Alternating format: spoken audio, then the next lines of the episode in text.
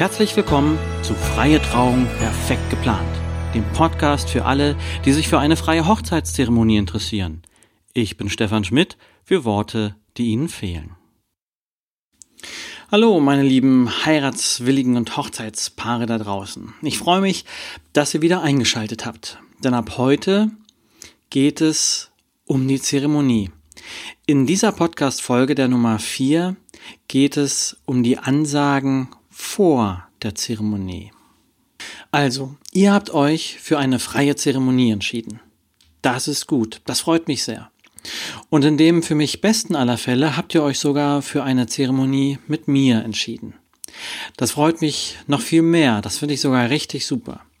Und ihr habt euch auch dafür entschieden, drei tatsächlich regelmäßig auftretende und vermeidbare Schieflagen zu umgehen. Hervorragend. Na dann können wir mit der Ablaufplanung beginnen. Wart ihr schon mal auf einer Hochzeit, wo ihr gar nicht so genau wusstet, wo es lang geht? Der, der da vorne redet, entpuppt sich während der Zeremonie als Pastor, was ihr aber zuerst so gar nicht erkennen konntet. Und weil wohl alle Gäste irritiert waren, was sie machen können, blieben alle während der Zeremonie stehen, obwohl genügend Bänke und Stühle standen. Nun, ich habe das schon als Gast erlebt und obwohl ich mit meinen fast 1,80 Meter nicht klein bin, habe ich von der Zeremonie nicht sehr viel gesehen, weil es noch größere Menschen gab, die vor mir standen. Ich denke, das geht anders. Wie ich das mache, erkläre ich euch genau jetzt denn ich mache Ansagen vor der Zeremonie. Und zwar folgende. Stellt euch vor, ihr wollt eure Zeremonie um 14 Uhr beginnen. Ihr habt eure Gäste zu 13.30 Uhr eingeladen und die letzten Gäste erscheinen dann Viertel vor. Im Laufe der Jahre hat es sich herauskristallisiert, dass es eine gute Idee ist, eure Gäste knapp zehn Minuten vor der Zeremonie zu bitten, Platz zu nehmen. In der Regel mache ich das für euch. Bei größeren Gruppen, so ab 60 Personen, bitte ich oftmals eure Trauzeugen, mir dabei zu helfen. Das hängt natürlich auch von eurer Location ab und äh, wie weit die Gäste dann laufen müssen. Allein das Platznehmen der Gäste kann schon mal fünf Minuten und Zeit in Anspruch nehmen. Also, es ist nun 13.50 Uhr und eure Gäste nehmen Platz und ich beginne mit meinen Ansagen. Zur Begrüßung eurer Gäste gehört es, dass ich mich euren Gästen erst einmal vorstelle und ich bitte sie, die Handys auszumachen. Wenn ich ein Funkmikrofon benutze, erkläre ich das mit einer technischen Notwendigkeit und ich sage, dass es doch schön ist, wenn wir uns nun ganz auf unser Brautpaar konzentrieren, also auf euch, meine lieben Paare da draußen. Dann stelle ich den oder die Fotografen vor, was es zu den Fotografen alles zu sagen gibt, darüber habe ich in der letzten Sendung, in der Folge 3 über die drei Schieflagen schon gesprochen. Falls es ein Video gibt, weise ich auch darauf hin. Solltet ihr Live-Musiker haben, stelle ich sie euren Gästen vor. Das mache ich auch, wenn es sich um eure Freunde oder Familienmitglieder von euch handelt. Ich finde es selber gut, wenn ich weiß, wen ich als Zuschauer oder Gast gerade vor mir sehe. Ja, so viel erst einmal zu der Vorstellungsrunde. Zur Musik erzähle ich euch dann etwas in einer ganz anderen Podcast-Folge. Je nachdem, wie ihr euch entschieden habt, spreche ich die Kinder unter euren Gästen an. Auch dazu habt ihr in der letzten Podcast-Folge über die drei Schieflagen etwas gehört. Wenn ihr euch für eine symbolische Handlung während der Zeremonie entschieden habt, dann ist genau jetzt ein guter Zeitpunkt, die entsprechenden Materialien an eure Gäste zu verteilen, falls sie nicht schon auf den Plätzen liegen. Ich weise dann darauf hin, dass diese Dinge während der Zeremonie gebraucht werden oder je nachdem ab jetzt beschriftet werden können. Das erkläre ich euch in der Podcast-Folge über die symbolischen Handlungen etwas genauer.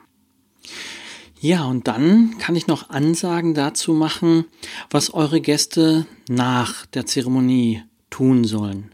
Zum Beispiel könnten die Gäste am Mittelgang Blumen streuen. Oder alle Gäste sollen Seifenblasen machen. Auch da könnt ihr euch schöne kreative Ideen einfallen lassen und ich sage das dann für euch an. Ein anderer wichtiger Moment ist, wenn euer Ablauf von euch so gedacht ist, was nicht dem Normalfall entspricht. Also normal ist es, dass ihr nach der Zeremonie auszieht, euch die Gäste folgen und euch dann gratulieren. Wenn ihr da etwas anderes wollt, sage ich das bereits vor der Zeremonie an. Das könnte zum Beispiel sein, dass ihr gleich nach der Zeremonie auf einer Treppe ein Gruppenbild machen wollt. Oder wegen der Lichtverhältnisse wollt ihr mit den Fotografen eure Paarbilder machen und die Gäste sollen schon mal zum Sektempfang gehen und ihr kommt später dazu. Bei größeren Zeremonien, wo auch Gäste anwesend sind, die nicht zur Feier am Abend bleiben, kann es auch zeitlich sinnvoll sein, dass die geladenen Gäste erst bei der Feier gratulieren sollen. Also etwas sage ich gerne für euch an. Also alle Ansagen, die mit dem direkten Ablauf nach der Zeremonie zu tun haben, mache ich gerne für euch. Einige Gäste haben das sicherlich bis dahin nicht mehr so auf dem Schirm. Die lassen sich dann aber leicht daran erinnern, wenn sie sehen, wie sich die anderen Gäste verhalten und machen mit. Ich finde einfach, dass Ansagen am Ende der Zeremonie keinen Platz mehr haben. Denn wir reden ja auch noch darüber, aber ihr habt euch gerade geküsst, die Emotionen sind gerade ganz oben, alle wollen euch feiern, dann ist ein guter Zeitpunkt für den Auszug. Deswegen mache ich diese Ansagen gerne vor der Zeremonie. Ja, und hattet ihr den Sektempfang und die Gratulation und wollt dann die verschiedenen Bilder mit den Gästen machen, ab da übernimmt ja dann auch der Fotograf. Am Ende der Ansagen mache ich eure Gäste auf das Kommen der Braut oder des Brautpaares gespannt und wünsche allen eine angenehme Zeremonie.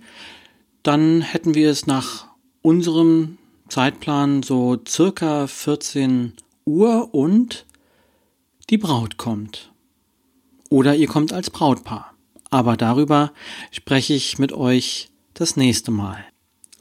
Ja, das war es, was ich zu den Ansagen vor der Zeremonie erzählen wollte. Und natürlich mache ich auch noch alle Ansagen, die ihr euch wünscht.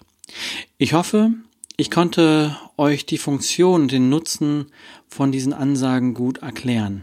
Wenn ihr noch Fragen dazu habt oder mehr wissen wollt, dann schreibt mir an podcast.freier-redner-essen.de. Vielleicht schreibt ihr mir auch von euren Erfahrungen bei einer Zeremonie, bei der ihr zu Gast wart. Welche Erwartungen habt ihr nun an eure Zeremonie? Was wollt ihr anders machen und warum? Da bin ich schon ganz gespannt darauf, darüber von euch zu lesen. Ja, ich freue mich natürlich auch wieder über Feedback, Anregungen, Hilfen und Fragen.